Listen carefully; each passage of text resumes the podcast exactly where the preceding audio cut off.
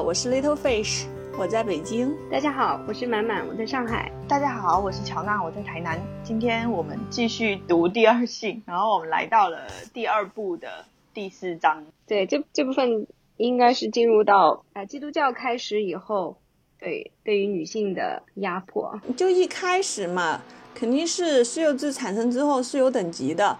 其实是应该是基督教提出来那个人人平等的这种观念的，就平等这个作为一个普世价值观是从基督教发展而来的。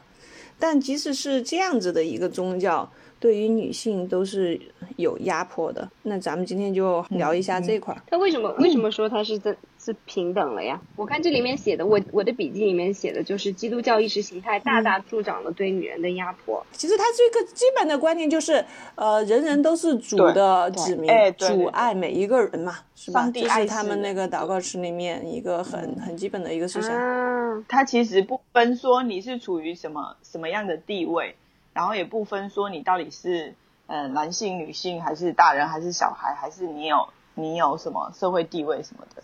在上帝的眼中，你都是一样的。就是对基督这方面的理解啊，其实每个时代差别都非常的大。是是是，我觉得这个显然是基督教就它有一点现代化的呃一方面嘛。所以就是之前也经常有去对比这世界上的几大宗教的话，就是说像嗯基督教就是属于它这种是有一个现代化的一个过程，所以有它有。有有很多的内容，其实就是可以做一个跟现代的价值观、主流价值观更加相符的一种解释吧。但是像呃伊斯兰教的话，它就没有经过这样一个过程，所以它很多的解释还是非常的，对它这个非常就是基于它的那个原始的教义的，所以就会存在一些问题嘛，一些极端主义的思想就更容易出来。因为《古兰经》这个它。比较封闭，就是它不仅是一个，你看像圣经都是一些故事嘛，但是古兰经它是融合了像法典一样的，包括它规了你生活中的每个行为怎么做，你一天做五次，呃，那个他们叫什么？叫礼拜是吧？叫礼拜还是祷告啊？就五一天做五次祷告。然后之后你要有斋月，就是你这些呃，你应该怎么娶老婆，你应该怎么，找这这种事情，你生活中的方方面面都给你规定好了，你没有发挥的空间了，你就解释和发挥的空间都比较窄了。对对对对，所以而且它又成熟于那么早的年代，肯定跟当时的那个社会背景、风俗呀和他们那个思维的局限性也是有关系的。所以说，你跟现代社会就没法一直往前发展和演化，是不是说像基督教一样，现在有很多的像美国人，他就纯粹是文化基督徒嘛，对吧？嗯，他就是只是从一种文化和价值观的层面去去理解这个圣经的，但是伊斯兰教是没有文化伊斯兰教的哈，你就你信仰伊斯兰教，你就是得生活的方方面面都完全按照这个教义来，就是从基督教最早的故事里面。然后就是他，我觉得这儿很有意思。他就说那个创创世纪的时候，主嘛先先创造了亚当，是吧？然后从亚当的骨头抽了一根骨头出来，创造了那个夏娃。哎，我觉得很有意思啊。就是说对女性压迫的比较严重的时候，然后他们的说法就是说，这个女性是从男性的抽了一个骨头出来的，所以他要论证女性的附庸关系，就是你就就没有。自己独立的位置，你就是那个主在创造你的时候，不是独立把你创造出来的。因为咱们讲究平等的话，应该同时造个男的，造个女的出来，是吧？这样子的话，你你们两个的地位是平等的。但不是的，是把男的先造出来之后，哎，觉得他一个人。比较孤单吧，反正不知道出什么理由，然后就创造一个女人给他。然后包括在书里面很多地方都写的好，就是说那个上造创造女人只是为了给男人一个礼物嘛，是吧？但是呢，夏娃又干了点啥事儿了，又引诱他犯罪去了，啊，吃了苹果什么之类的。就是我就是这个故事本身，如果你要压迫女性的话，你会把这个故事解读的，哎呀，女人的地位非常不堪。不管是从她的出身到她的品性，各方面都不行啊。对啊，这个就是典型的体现。嗯，在一开始的时候，女性就被定义为一个一个他者嘛，而且在基督教的这个呃教义里面的话，它女性不仅仅是他者，她也是一个肉体的一个象征嘛。他就他就整个的把那个基督教是整个的把肉体的、现世的、魔鬼的那些东西就定义为女人。对，所以就是是这样子的一个把男人和女人对立起来的这样的一个一种设定，你可以这么来来理解它。所以就是男性的存在其实就是有有善，善是不可能就是脱离恶存在的。就是你要你要凸显有善的话，它必须得有个恶，对啊？你要你要凸显他的这个天 来衬托一下天使的话，你肯定是要有恶魔的。然后所以呢，他就把女人推到了这个恶魔的这个地位去。啊，但是另外一方面的话，就是很有意思的就是，一旦女性呢，啊，对吧，放弃她这种，呃，就是堕落的诱惑，然后归顺于她的丈夫，那么她就重新获得了作为人的尊严，啊，虽然说她这个人呢是比呃丈夫更低一等的人，啊，但是她就不再是呃魔鬼那样子了。就是讲到这个教会怎样顺服基督，妻子也要怎样凡事 顺服丈夫嘛。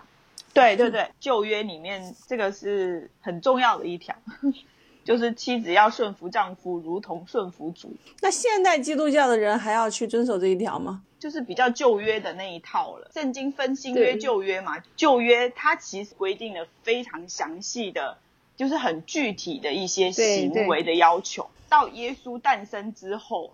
到新约之后，你就是不再是因行为称义，就是行为，就是说你一定要去符合那些要求，你才能够被上帝所接受。然后耶稣诞生之后，他就推翻了这一切，你是因信称义，就是你要去相信，嗯，就是因你内心的那个充满的那个东西，去成为上帝的子民，跟上帝发生联系。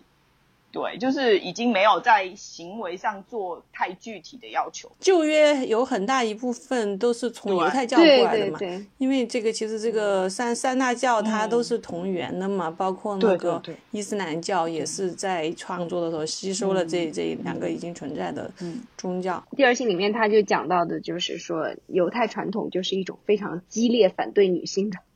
对我我就想起这个嗯波伏娃对。历历史唯物主义的一个批判嘛，嗯，就是说，从从比较历史唯物主义的角度来看的话，就是你拥有了你的经济来源，比如说你拥拥有了封地的话，你有了这么多财富，应该能够改变你的社会地位，对吧？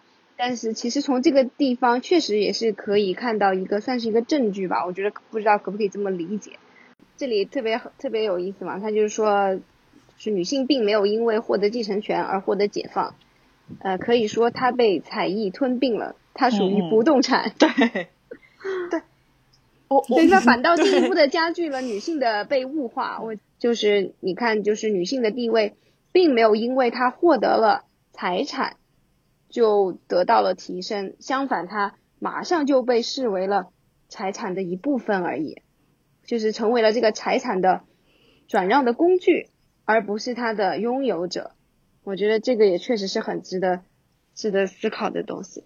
然后他们他也说嘛，就是说那时候也有一些女性啊，她能够做到那个能够在她丈夫远征的时候，她能够保卫领地，是吧？嗯。因为她可能年轻的时候就已经精通各种经过经过过身体的训练，然后骑马、带打猎，然后但是她不接受那其他教育。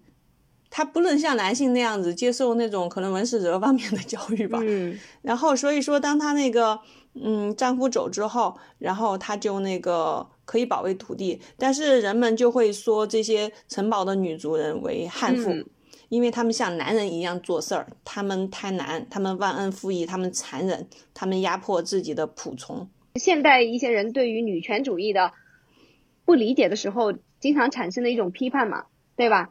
你你就变成这个跟男人一样的 贪婪、忘恩负义和残忍，就是这样子的世界是我们不想看到的。这个就是你要不作为一个不动产，嗯，赶紧找到丈夫是吧？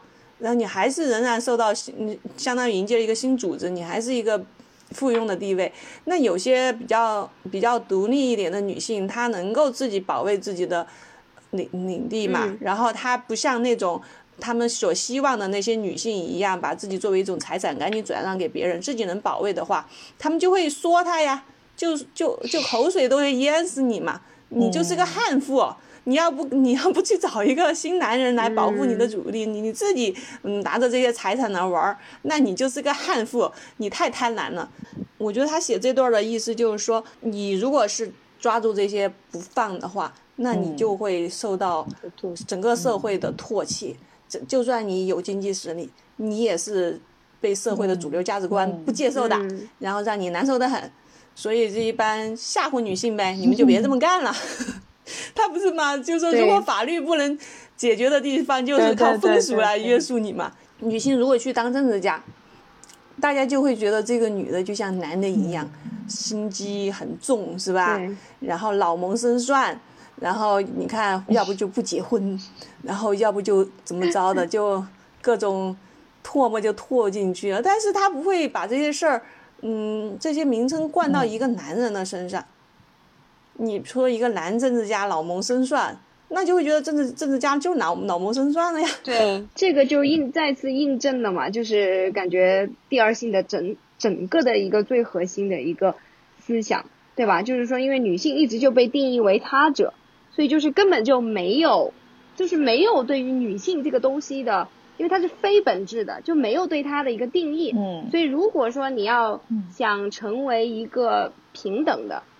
那么你就是等于你就必须要变成男人，嗯，对，就是就是要变成跟跟你见到的那些呃，为了为了生存什么都可以做，为了对吧，谋取这个更多的社会资源，就是可以啊不顾一切的这样子的一个男性的形象，嗯，就是你你就要不然只能变成这样。而且他们在描述这种形象的时候，总是把那种描述男性中比较坏的词儿。用上去是吧？他不会说这个女性你是很刚毅啊、很果敢啊这种至少偏褒义的词儿来说。对，他就会说这是你你你就比较残忍啊，你比较贪婪啊，就这种啊，你不择手段，或者是。就没有女性的那种温良顺从，是他不完全就是不给你任何超越的一个机会嘛？对对，就是你你你想要成为你想要获得独立的话，那么你就变成男人，但是那个你又不是男人啊，然后呢，他社会的这种意识就直接把你定义为一个一一个骗子，相当于是这种感觉，好像你是你是为了去 对。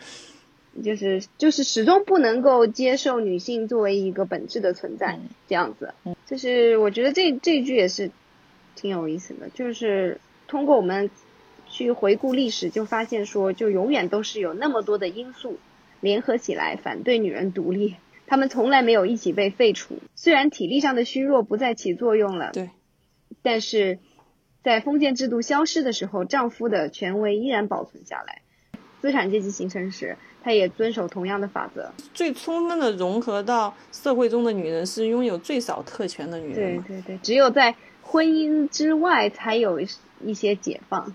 少女和寡妇有着与男人同样的权利，但在结婚后，女人便处在丈夫的监护和监管中。所以，这个波伏娃对于这个婚姻制度的批判应该是比较严重的，觉得女性最惨的就是结了婚之后。所以其实以前也有这种说法嘛，就是说当姑娘的时候是吧？比如说从我们的一些文学作品嘛，像《红楼梦》这种，你也是当姑娘的时候还总总归还是好一点的，然后结了婚之后，好是好的女儿家都被玷污了，变得像男人一样要 四处去呀。反正从曹雪芹的那个笔下也是可以看到这种，一方面当然他也是。嗯，很强调女女女女孩的这种女性气质啊，应该要温柔呀，什么之类的是吧？有才华。哦，我我发现我就是，我觉得我之前看看《红楼梦》这部分的时候，就是就是特别，反正就很不爽，说就是那个很很很不喜欢那个贾宝玉说的这这些话嘛。但是我觉得我就不知道为什么。然后现在我看了第二性以后，我觉得确实能够理解到，其实他。贾宝玉的那些话讲的就是一个永恒女性的概念嘛，所以我就觉得非常的让我觉得很不适啊！就什么叫做女孩是水做的骨肉，就是就是要要要要是女性就就永远是这样子的一种好像具有神秘色彩的，然后是纯纯洁无瑕的。这其实也是一种对于女性的，就就就是就是一一种他者嘛，就是他就是好像是被被观赏的一一一个对象，对吧？而不是一个本质的东西。当然，对，像他最理想的像黛玉的形象，就那种简直是不食人间烟火嘛，就是吧？这个其实后面也会讲，他会把男性的那种幻想投投射到女性的身上，是吧？然后来定义女性。像黛玉这种，其实它里面也有很多那种，嗯，结了婚的女的，那都很干练的。像王熙凤这种，就就典型的就会会觉得对她会进行一点批判，就是会觉得她的那种世俗气呀，她那种市侩呀，那种是吧？这种就不如黛玉那么形象比较美好了，但是我觉得她倒是也刻画出一种，就是女性结婚之后，你看都是那个有钱人家的小姐，当然她们自行动自由受到限制，天天门都不能出，嗯，但是也比结了婚之后要强一点，结了婚之后是更惨的，像祥云啊那些命运简直了。应该有人就是从女女性主义的角度去分析《红楼梦》哈，我好像没有，还没有怎么去研读过这方面的文章。我就感感觉大家，大家研就是研究《红楼梦》，像这些红学家，对吧？就是永远都是越研究越觉得哇，这个作品是如何的，是吧？超凡脱俗，然后如何的，这这这，对吧？所所有东西都都是只有只有好的，我感觉就是。感觉没有没有人来批判一下的吗？一样的嘛？就是，对啊，就像我们看了这书之后，亚里士多德的形象人设坍塌一样。哦，这书里面接下来巴尔扎克的形象才更加坍塌。哇，太坍塌了，简直是！我再也不要看，再也不要看他写的。其中有讲到的几个，呃，那个作家简直是，我就觉得怎么会。怎么会世界上有如此自自恋的男人？我就就就忽然想起了那个杨是杨笠吗？就是前段时间很火的那个脱口秀演员，然后他讲的嘛，就是那个梗啊，就是我就想不通为什么有的男的他们如此普通又如此自信。我觉得就真的是这个样子，哇塞！就那些男的他。他就这么自恋，我天呐，我就觉得就是已经到一种病态了。我觉得，就是不能想象这些这些人在当当时的这种历史条件下，怎么会产生了这样这样的一些人群啊？对，这章里面他也有讲到妓女的问题。其实妓女一直是妓女和卖淫问题，一直是西方没有很好处理的一个问题嘛。所以我觉得他这个，因为女人在家庭中受到了奴役，然后就让娼妓有了她存在的空间。这这这个里边就是托马斯阿奎那也是写的，就是说妓女在一个城邦中，正如垃圾场在一座宫殿中一样。取消垃圾场，宫殿就会变成一个污秽和发出恶臭的地方。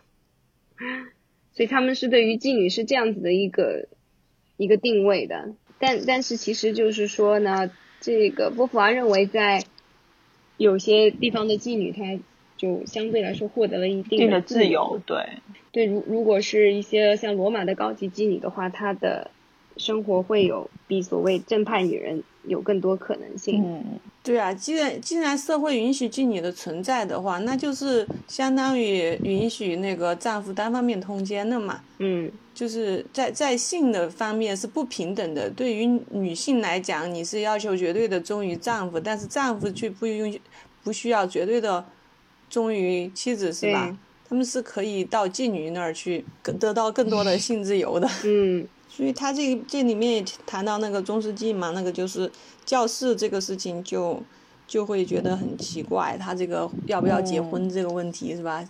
也。然后教婚姻和教授的身份之间就有不可调和的一个矛盾。天主为什么要创造女人呢？在婚姻中不可能存在平静嘛？这一定是魔鬼所为。那或者是天主那时候不知道自己在做什么。其实这个婚姻的问题，我们上一部分的时候也说过嘛。就如果你是让女性在婚姻中受到不平等，然后受到压迫，那她心情没不那么愉快的话，她可能就会用她的诅咒呀，她的那种，反正恶语相向啊，整天来折磨男性，是吧？男性也不可能幸福，所以说这个。然后我就觉得很搞笑，他们那个时候不去思考为什么那个他的婚姻会变得痛苦，因为你没有让女性 happy 呀。然后，但是他就会说，哦，这次婚姻本来就是一种炼狱，你就必须得忍受。对呀，就是这种，所以被于宗被宗教洗脑的这种思维方式，真的就是。对吧？现在从 现在的眼光看回去，会觉得简直不可理喻。对，就觉得你没有找到问题的关键点，而是说我不想去解决问题，然后只是像阿 Q 精神一样，啊，那我就去忍受吧，我将来去上天堂好了。就是他为什么如此自恋，对吧？他遇到遇到这个问题的时候，他第一反应是说，就是。哇，天主，你为什么要创造一个女人来折磨我？就是他从来没有想过，就是为什么你自己的存在就很有可能是根本就不应该的呢？为什么你就先哎先就是觉得说我的存在是必然的，我的存在是绝对的？但是为什么要有一个，呃，对吧？天主还要来一个制造一个女人来折磨我？非常狂妄，然后又非常幼稚的这种自我中心是从何而来？真的就是，你为何如此自信？你就是一个什么鬼？迷之自信。所以，所以想想波伏娃的这个这个巨著啊，就是让让我们去从重走一遍，就是历史上这个女性的这样的一个历程。哎，真的是想想还是得庆幸。虽然说 今天也也离平权还远得很，但是真的确实要好很多了。像。像在当时的那样子的一个一个环境下，怎么可怎么生活？不过我觉得当时的女性她自己的那个觉醒的状态也是非常有限的。他只是不知道怎么去改变这种现象，他不理解他这种悲惨。本不是应该他完全承担的，是可以通过社会的共同努力有所改善的。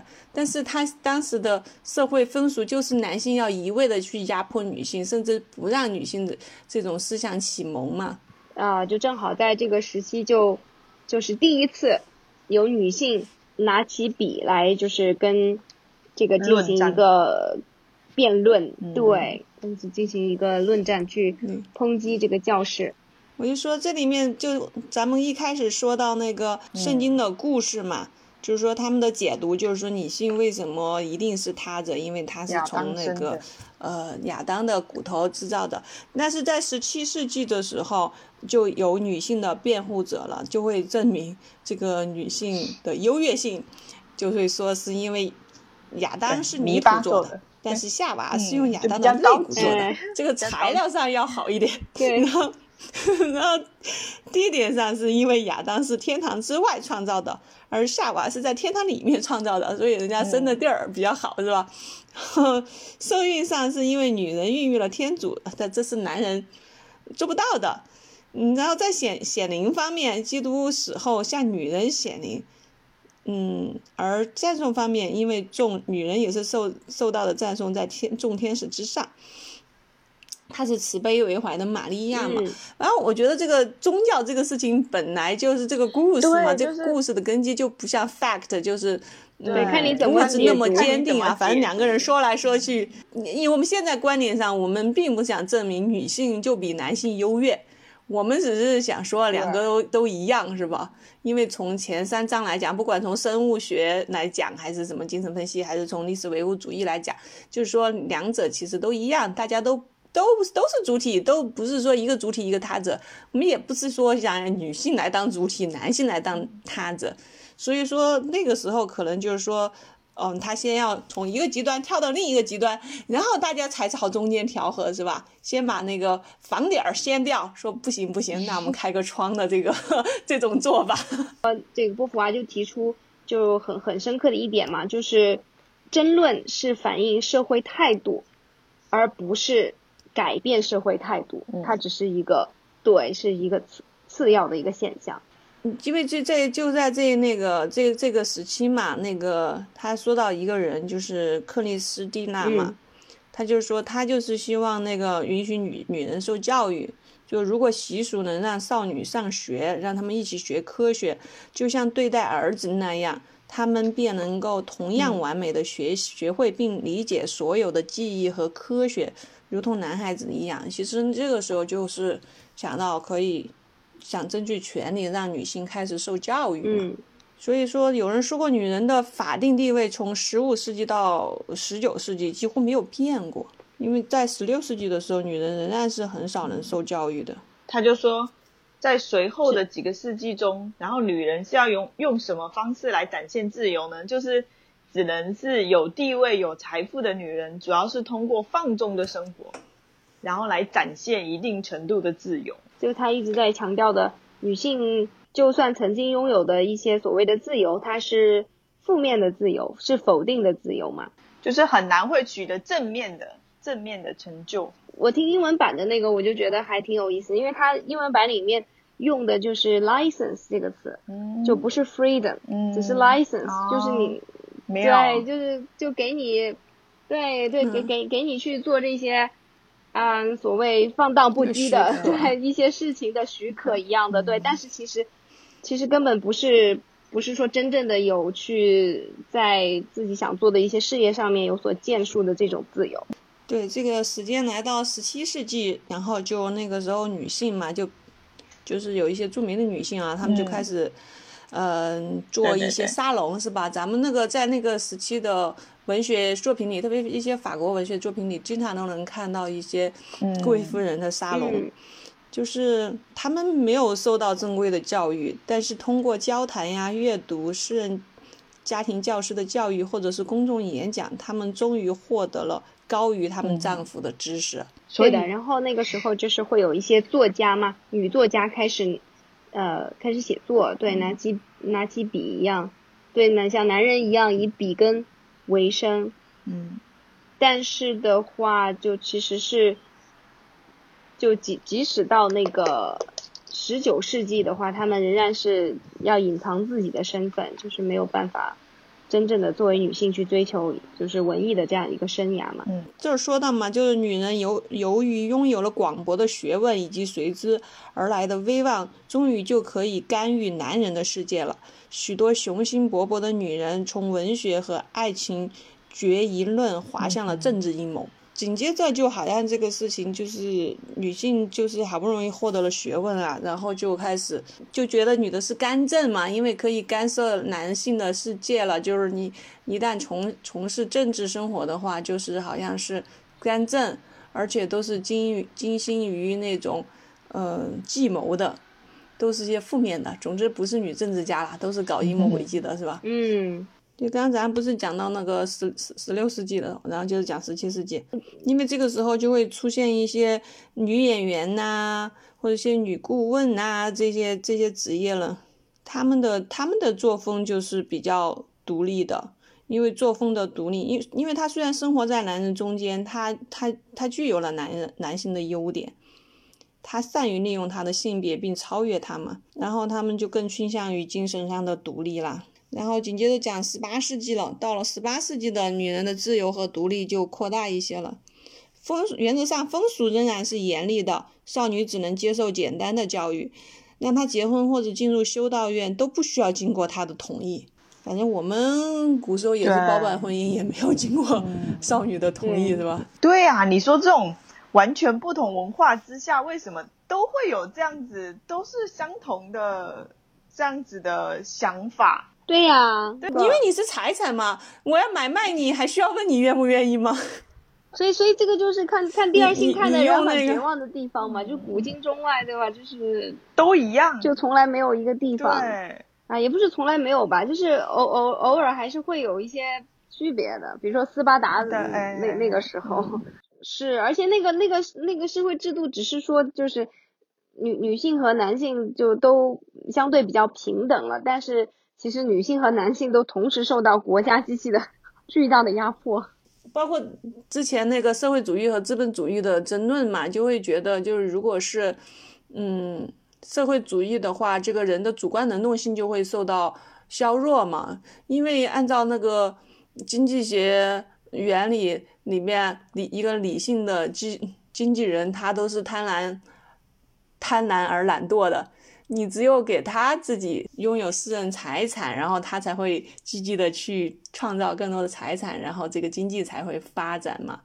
至少在之前的这这些年年代，那个私有制，它对于那种经济社会的发展还是起到积极的作用的，就它能推动那个生产活动的进行，所以这种社会它会延续的久一点。就一直波伏娃在在分析的，就是说是如何造成的这样的一个现象嘛，对吧？但是就是确实，我觉得反正看看完最难过的就是觉得说好像好像女性被压迫是一个必然的事情一样，就这 对这点确实是让我觉得很难以接受的。人类的文明的发展好像就是必然必哎必然必然会被就是作为他者的那。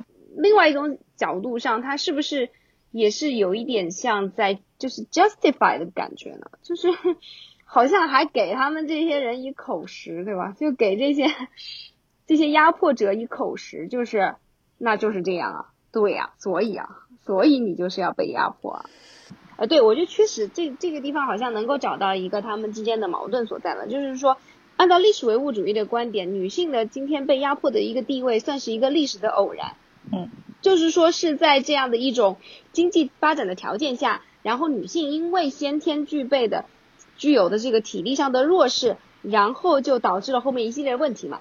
就是在历史唯物主义看来的话，女性有今天被压迫的这个情况是一种偶然，当然是它是不好的，但是它是一种偶然。但是按照波伏娃就从存在主义的角度去分析的话，它就变成一种必然了呀。就虽然说这个里边必然里边透露出的是男性这个性别，他的恶，说实在的，对吧？他就是要主动的，就是他为了要证明自己的存在，或者说寻找自己的存在，他就有意的把女性推到他者的地位，而且就是有意识的对女性进行了几千年来的一个压迫，就觉得哪太绝望了。就是就如果说它是一个必然性的东西，那你。就你只能祈求于男性他自己回心转意，对吧？他愿意跟你合作，然后你才有可能变成就是今天的就是稍微平等一点的局面。即使在当时啊几千年的条件下，那种经济条件下，以及男性的那种自我意识的产生的情况下，那个他造成了女性对那个男性对女性的压迫啊。但是事情是变化的。社会是发展的，特别是你在到了今天的那个经济条件和生产需要上，你不需要那么强的体力了，是吧？那那其实是你并不是说你只能去祈求男性来回心转意，或者是呃改邪归正。但是不是啊？可以通过不是啊，我的意思就是说，这个你说的这个就是典型的历史唯物主义的观点嘛，就是说随着这个生产力水平的发展，就是男女性的地位是。是会得到自然的改变的，但是其实就是说，从波伏娃的这个角度，从存在主义的角度，他并不这么认为啊。就是他认为说，经济条件的改善，就是社会关系的变化、生产关系的变化，也不会必然带来女性地位的提升啊。他就是一直在讲这个问题，就是说他一直在讲这么几千年来，男性是如何就从本质上去一直把女性定义为他者嘛，就而且是从各个角度从。对啊，尤其是从那种比较深刻的，从这个文化的角度，从这种对吧，神话教育，然后一直包括政治权利嘛，对吧？所以就是一直对于女性的产生了这样的一个深刻的压迫，而且这种压迫包括对于女性自己来说，它有一个内化的过程，女性她自己也是变成了一个呃，就是压迫者嘛，就她压迫自己啊，然后也压迫她的同同性啊。就是就是就就就按照他的这个感觉，就是说，solution 就必须是两个性别的人都要同时要去努力的嘛，就等于是这个样子。对，我觉得你说的很对，就是说，嗯，从一开始来讲，就是他就他就说了嘛，虽然一开始经济条件的发展需要那个更多人从从事劳动啊、开垦荒原之类，但是如果不是男性的恶。那是可以通过平就是平等合作来解决这个问题。但是就是因为男性的恶，然后让女性成为他被他奴役的一方，对，成为他的财产。然后几千年过去了，即即使按照历史唯物主义观点，通过经济呃能够自动平衡这种地位的话，嗯，那就是说平衡不了。只要男性不改变不改变观念，你是即使经济发展也平衡不了这种关这种关系。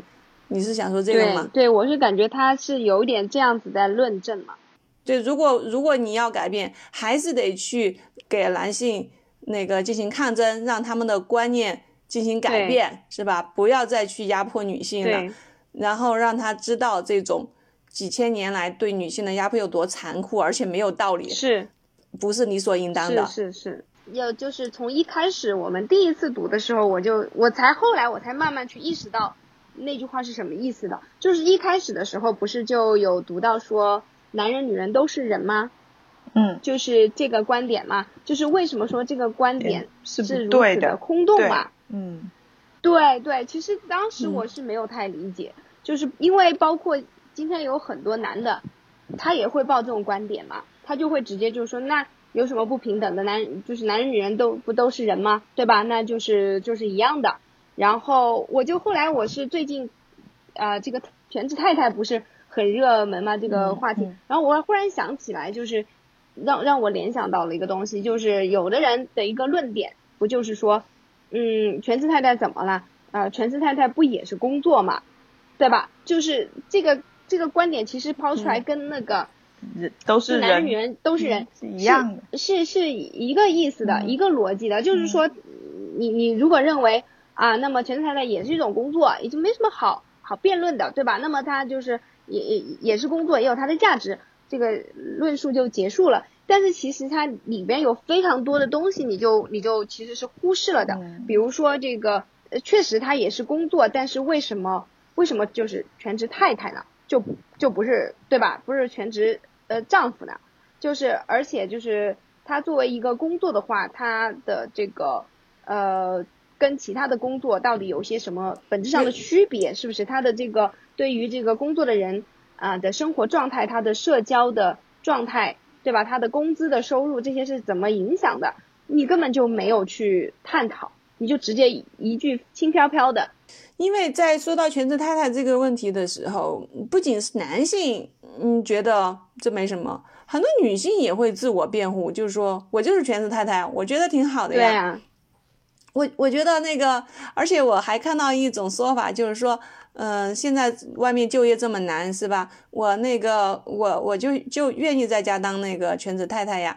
呃，老公如果离了婚，就算你们说风险高，那老公离了婚，家里的财产也一半是我的。然后我自己出去工作这么多年，我也挣不了这么多钱啊，就好像觉得自己好像还捡了一个便宜似的。是，所以说以前我可能会觉得。嗯，你你抱有这种观点，那是你个人的选择，我不对你的价值观做任何判断。但现在我读完这本书之后，我就不会这么想了，我就会觉得这就是因为，嗯，这些人的存在，你每一个选择作为呃家那个全职。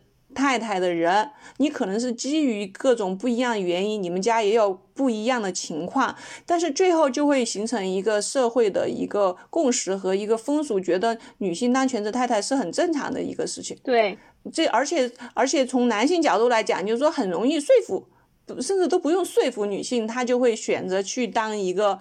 全职太太，而这这这就是因为你如此容易的去当了全职太太，然后整个社会对于全职太太这个这个问题的关注度，或者说对于女性不得不放弃那个职业，要去从事这个嗯全职太太这个事情，不会提出更多的思考，而不会从那个呃我们怎么样改善工作职业女性的处境。让他们尽量能够在有了孩子之后，仍然留在工作岗位上，仍然去做他愿意做的一些事情，而不需要被迫的去当一个全职太太。或许你个人作为你的价，你的价值观判断就觉得我当全职太太更划算，但是因为你的选择就会导致整从如果从女性的整体角度来讲的话，就会影响到一些。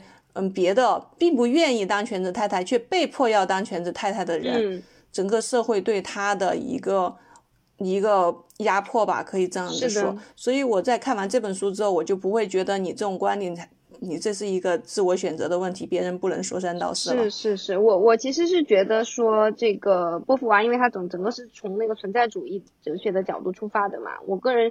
其实现在想起来的话，就是存在主义哲学，它对于个人的，呃，一个道德感也好吧，或者说自己的这种个人价值感的要求，其实是蛮高的，就非常非常高的，因为他就是要要求要求每个人都要去思考自己，对，要去思考你自己存在的价值，你要去超越，你要去做出超越的，而不是说就是随波逐流的这种。他认为随波逐流、不加思考的人生就是恶嘛。对，所以其实我我确实也是觉得说，虽然说我们当然可以从这个角度去批判，嗯，那些他可能就没有去思考过的人，但确实也也也意也要意识到这是一种存在主义的一个比较高的一个要求。